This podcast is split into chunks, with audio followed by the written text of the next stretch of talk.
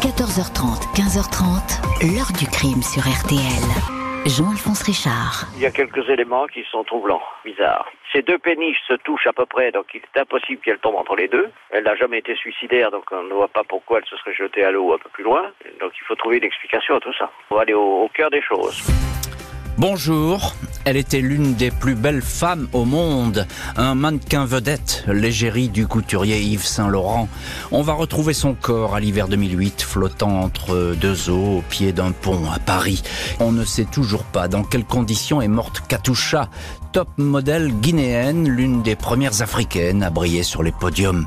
L'enquête va hésiter entre diverses hypothèses, celle d'un tragique accident, une chute dans l'eau glacée après un malaise ou un abus d'alcool, celle d'un suicide d'une femme qui, après avoir connu la gloire et les feux de la rampe, se serait retrouvée désœuvrée et privée de perspective, celle enfin d'un geste criminel, un homicide, le résultat d'une mauvaise rencontre ou la mise à exécution d'une menace. La famille de Et ses avocats vont s'accrocher à cette hypothèse, doutant de l'autopsie, levant au passage un pan de voile sur la vie privée et secrète de la victime, des doutes jamais effacés. Accident ou meurtre Qui donc aurait pu en vouloir à cette célébrité du tout Paris de la mode? Nos invités et acteurs de cette histoire vont nous aider à répondre à ces questions. 14h30, 15h30. L'heure du crime sur RTL. Dans l'heure du crime aujourd'hui, la mort troublante de Katusha. En ce tout début de l'année 2008 à Paris, plus aucune nouvelle de cette jeune femme qui était l'une des top modèles les plus connues et les plus courtisées des années 80-90. Que lui est-il arrivé? Ce lundi 4 février 2008 au matin, une femme se présentant sous le nom de Cécile Barry prévient le commissariat du 8e arrondissement de Paris de la disparition de sa meilleure amie. La dernière fois qu'elle lui a parlé, c'était trois jours auparavant. Depuis cette date, cette amie n'a donné aucune nouvelle. Elle est totalement injoignable sur son portable, elle qui décroche toujours. L'inquiétude de Cécile Barry est tellement palpable qu'elle retient l'attention des policiers. D'autant plus que la disparue n'est pas n'importe qui. C'est une VIP dont la photo est bien connue des magazines de mode. Elle a longtemps été l'un des mannequins les plus en vue, défilant pour Christian Lacroix, Gianni Versace, Thierry Mugler. Elle fut la top modèle préférée de Yves Saint-Laurent, l'homme qui l'a véritablement rendu célèbre. Katusha, de son vrai nom Kadiatou Nian, 47 ans, a été vue pour la dernière fois dans la soirée du jeudi 31 janvier. Elle était présente à un dîner dans l'un des lieux les plus branchés, les plus chics de la capitale, le restaurant de l'hôtel Coste, rue Saint-Honoré. Tout le monde s'est bien amusé et a beaucoup bu. Katusha, qui aime depuis toujours faire la fête et aligner les nuits blanches, était en pleine forme. Autour de la table, personne n'a noté le moindre malaise ou embarras. Vers une heure du matin, alors qu'il pleuvait à verse sur Paris, l'un de ses amis l'a déposée en taxi, là où elle vit une adresse insolite au cœur de Paris, une péniche amarrée sur la Seine, péniche qu'elle partage avec Victor Laurent Cotte, son compagnon, un ancien architecte devenu artiste peintre. Les enquêteurs se rendent à la fameuse péniche, baptisée la Petite Vitesse, amarrée juste en face de la place de la Concorde. La nuit où Katusha a disparu, celle du 31 janvier au 1er février, son compagnon, Laurent Victor Cotte, séjournait à Biarritz, sur la côte basque. Le bateau était vide. Le fils de Laurent Victor Cotte, qui travaille de nuit, ne rentrera que quelques heures plus tard sans se soucier de la présence ou non de Katusha à bord. Lui aussi a appelé la police trois jours après la disparition. Les policiers constatent que pour accéder à la petite vitesse, il faut marcher sur le pont d'une première péniche, amarrée bord à bord, puis enjamber un petit espace au-dessus de la Seine. Pour les policiers, rien n'est exclu. Il est établi que le mannequin avait beaucoup bu. Elle portait des talons hauts sous la pluie battante et les ponts des bateaux avaient été rendus glissants. Elle a peut-être tout simplement perdu l'équilibre, chuté dans la Seine sans que personne n'entende rien. Scénario plausible. Cécile Barry, la meilleure amie, indique que Katusha était déjà tombée dans le fleuve depuis le pont d'une péniche et avait dû être secourue. Détail étrange toutefois, il est confirmé que l'ancienne mannequin est bien parvenue sur le pont de la petite vitesse. On a retrouvé près de l'entrée des cabines son sac à main contenant ses lunettes de myope qu'elle ne portait jamais en public, son téléphone portable, ses papiers, quelques affaires. Très curieusement, le sac est parfaitement sec à l'extérieur comme à l'intérieur, alors que toute la nuit, la pluie n'a jamais cessé. Aucune trace de Katusha, les jours et les semaines défilent, les proches de la disparue, ses parents, sa sœur cadette, Fifi, ses amis imaginent tous les scénarios. Pour certaines personnes, il y a de la magie dans le fait qu'on ne sache pas où elle est, mais pour la famille, c'est insoutenable, confie le compagnon Victor Laurent Cotte au journal Closer. La BRDP, la brigade de répression de la délinquance à la personne, est chargée de l'enquête pour disparition inquiétante des policiers réduits à des hypothèses pourquoi pas un suicide, même si la mannequin est unanimement décrite comme une femme enjouée, gaie, pleine de projets. 28 jours après la disparition, 28 février 2008, un promeneur aperçoit un corps dans la Seine comme figé entre deux eaux, celui d'une femme portant une courte robe à paillettes et chaussée de bottes noires à hauts talons. L'identification est rapide et formelle. La morte du pont de Garigliano, à 5 km en aval de la péniche, est bien Katusha. Autant de détails curieux qui n'échappent pas aux proches de la top modèle. Ils ne croient pas à un accident ou à un suicide, subodeur un geste malveillant. Quelqu'un qui aurait volontairement poussé la femme dans le fleuve. Le corps de Katusha, repêché le 28 février 2008, est aussitôt confié à l'Institut médico-légal de Paris. L'autopsie, pratiquée sous la direction de la professeure Dominique Lecomte, directrice de l'IML, ne relève pas de surprise particulière. La victime est décédée par submersion rapide, sans trace de violence physique ou sexuelle. Katusha aurait donc coulé à pic après avoir chuté dans les eaux sombres et glaciales de la Seine. Il est relevé un taux important d'alcoolémie dans les viscères, mais une absence de substances toxicologiques, pas de drogue donc, alors que le mannequin traînait une réputation de cocaïnomane. J'exclus formellement la possibilité d'un suicide. Pour moi, au fond de mon cœur, je pense que c'est un accident, confie Cécile Barry, la meilleure amie.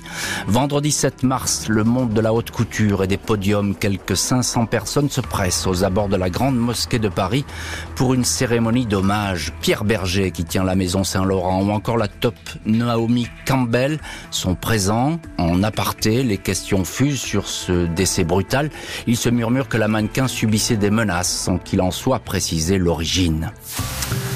Avant la cérémonie, le père de la disparue, l'éminent historien guinéen Djibril Tamsir Nian, a fait savoir qu'il ne croyait pas une seconde à la thèse de la simple noyade. Il est intrigué par l'histoire du sac à main de sa fille, retrouvé parfaitement sec après une nuit passée sous la pluie. Même les cigarettes ne sont pas mouillées. Mais ses doutes se sont renforcés après sa visite à la morgue pour identifier le corps. Ce qui m'a paru suspect, raconte le père au journal Jeune Afrique, c'est l'état de son visage était quasiment intact. J'ai donc demandé au médecin s'il était possible qu'un corps immergé pendant quatre semaines soit en si bon état. Il m'a répondu n'avoir jamais vu ça de toute sa carrière. Le père ajoute, c'est à partir de ce moment que j'ai eu la conviction qu'il ne s'agissait pas d'une noyade. Dans les jours suivant l'autopsie, Djibril Tamsir Nian saisit l'ancien ministre des Affaires étrangères Roland Dumas, redevenu avocat, qui dépose une plainte contre X pour homicide volontaire, enquête confiée au juge d'instruction Gérard Cadéo. Je veux savoir ce qui s'est passé exactement. Nous ne nous contentons pas de la thèse officielle de la noyade. Il y a trop de zones d'ombre, estime le père de Katusha qui s'interroge. Comment Katusha est-elle tombée à l'eau? Quand précisément? Car même un accident s'explique.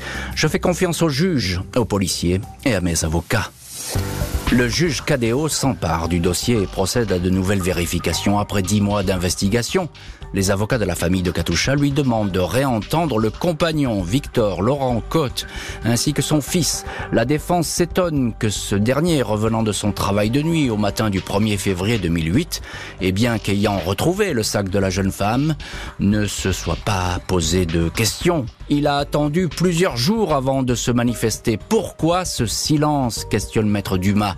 Les avocats insistent sur l'apparence du corps qui n'aurait pas séjourné un temps aussi long dans les eaux de la Seine. Ce soir-là, il y avait peut-être un rôdeur ou quelqu'un qui l'attendait sur la péniche, ajoute Roland Dumas, qui parle de meurtre ou à minima de non-assistance à personne en danger. Le vendredi 14 mars 2008, l'ex-top modèle est inhumé au cimetière national de Conakry, la capitale de la Guinée, sa ville natale. Des centaines de personnes entourent une famille plongée dans la suspicion.